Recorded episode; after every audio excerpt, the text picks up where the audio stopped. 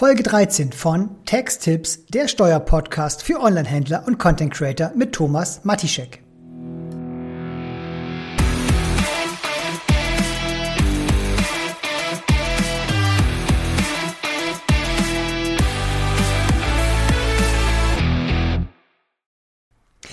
Hallo und herzlich willkommen zu einer neuen Folge von Tax-Tipps, der Steuerpodcast für Onlinehändler und Content Creator mit mir und ich bin Thomas Matischek. Heute geht es um das Thema Rechnung und das, was eine Rechnung alles beinhalten muss. Klingt eigentlich total trivial, aber es gibt trotzdem immer wieder dazu Rückfragen und vor allen Dingen massenhaft, aber auch wirklich massenhaft Fehler. Und was das Schlimme ist, wenn eine Rechnung falsch ausgestellt wurde, ist, dass letztendlich ein Vorsteuerabzug nicht gewährt wird. Das heißt, ist eine Rechnung formal falsch, die ihr bekommt oder die ihr stellt, habt ihr oder der Rechnungsempfänger dann keinen Vorsteuerabzug. Und das ist natürlich katastrophal. Deswegen gehen wir gleich rein, was muss eine Rechnung eigentlich alles beinhalten. Aber kurz vorher nochmal eben, bin ich überhaupt verpflichtet, eine Rechnung zu schreiben?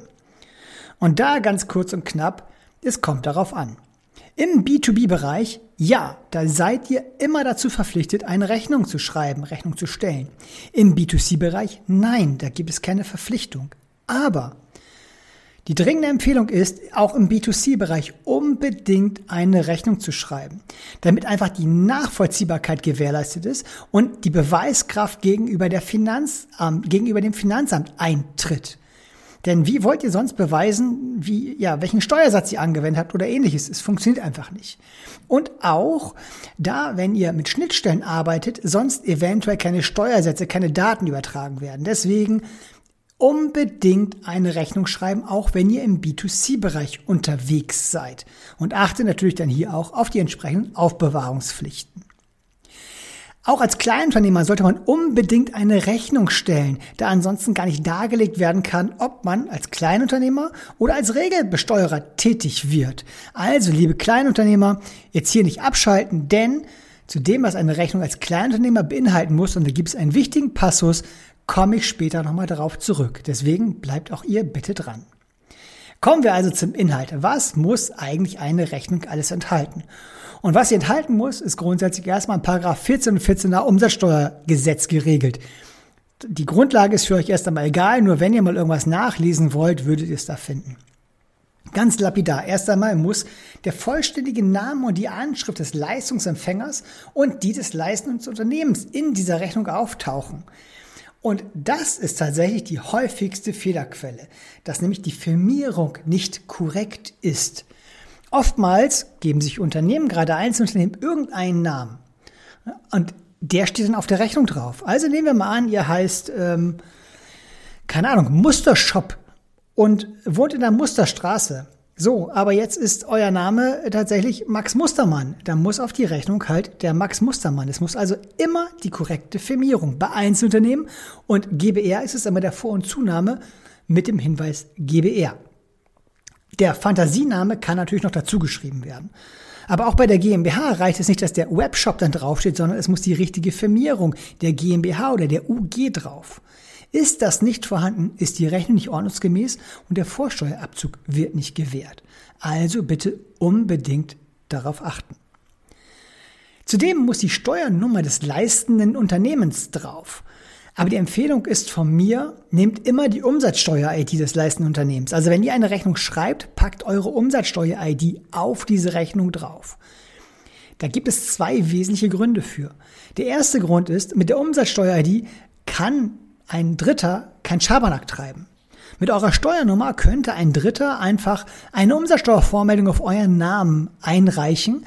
Und wenn ihr ein SEPA-Lastschriftmandat habt, dann wird die Finanzhaltung vielleicht sogar abbuchen. Und das wäre natürlich sehr, sehr ärgerlich. Ist in jüngster Zeit nicht mehr so häufig vorgekommen, aber früher war es mal ein Spaß von ja, diversen Idioten, würde ich einfach mal sagen. Der andere Punkt ist, eine Umsatzsteuer-ID ändert sich nicht so schnell. In der Regel ändert sie sich nie. Nur wenn man halt umfirmiert hat. Und deswegen hat man hier einfach eine größere Kontinuität und muss seine Vorlage nicht mehr ändern. Denn es kann ja immer mal vorkommen, dass man von der einen Gemeinde in die andere Gemeinde zieht und schwupps ist ein anderes Finanzamt zuständig, dann ändert sich die Steuernummer, aber nicht die Umsatzsteuer-ID. Deswegen würde ich immer die Umsatzsteuer auf diese Rechnung schreiben. Dann ist das Ausstellungsdatum, das Rechnungsdatum auf diese Rechnung zu schreiben. Unbedingt. Auch ohne diesem Datum leider kein, ähm, kein Vorsteuerabzug. Auch das Leistungsdatum gehört auf die Rechnung drauf. Und wenn das Leistungsdatum dem Rechnungsdatum entspricht, dann schreibt das bitte auch so.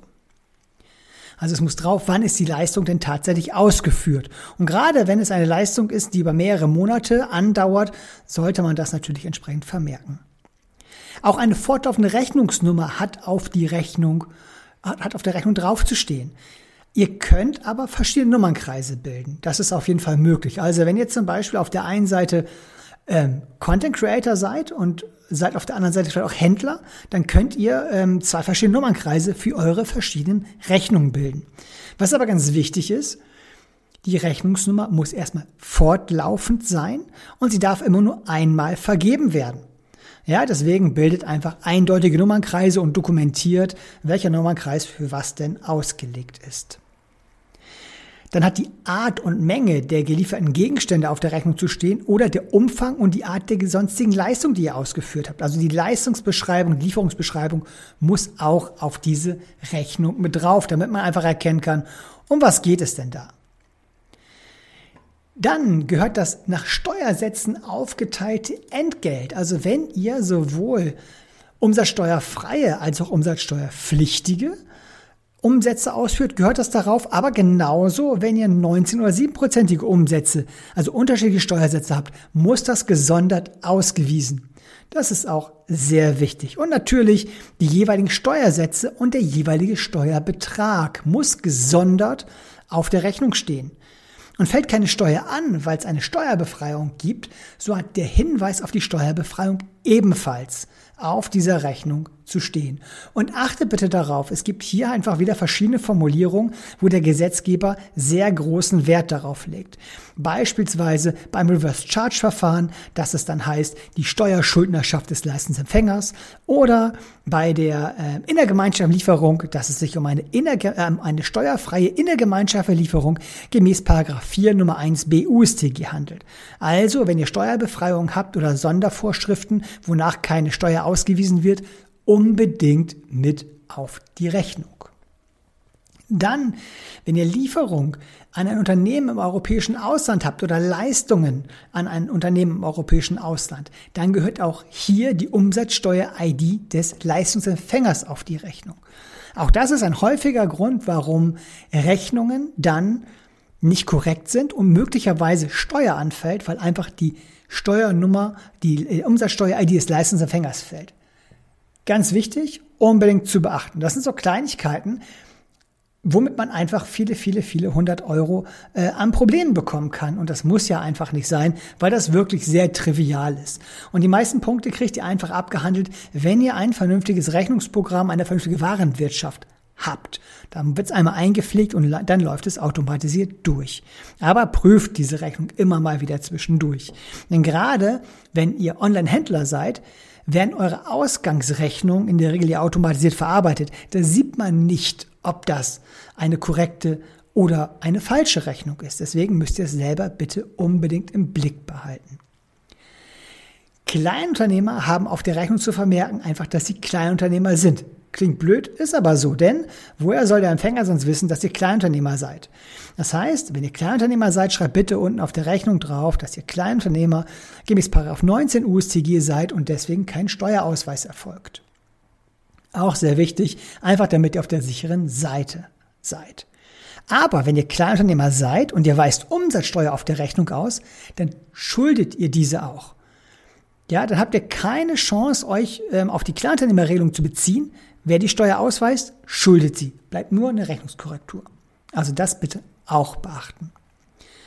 Grundsätzlich, wenn ihr Rechnungen unter 250 Euro bekommt oder im Idealfall selber schreibt, gibt es noch gewisse Erleichterungen. Aber da gehe ich jetzt hier nicht näher drauf ein. Denn ich empfehle euch immer ordnungsgemäße Rechnungen zu schreiben.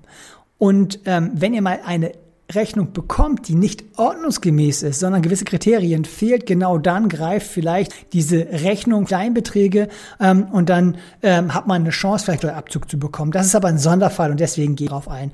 Für euch sollte möglich sein, immer ordnungsgemäße und damit korrekte Rechnung zu, dass ihr bloß keine Probleme damit bekommt.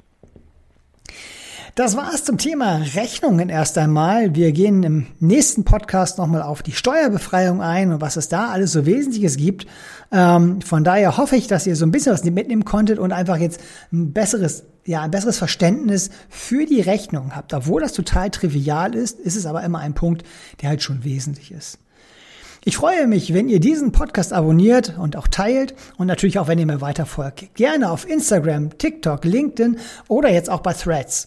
Ähm, denn über all diese Kanäle versorge ich euch natürlich weiterhin regelmäßig mit Infos. Und natürlich auch über meine Website thomas-matischek.de oder über nbsteuern.de und abonniert meinen Newsletter oder bucht ein Beratungsgespräch, wenn ihr Fragen habt. Ich freue mich auf euch. Bis zum nächsten Mal. Bis dann, euer Thomas.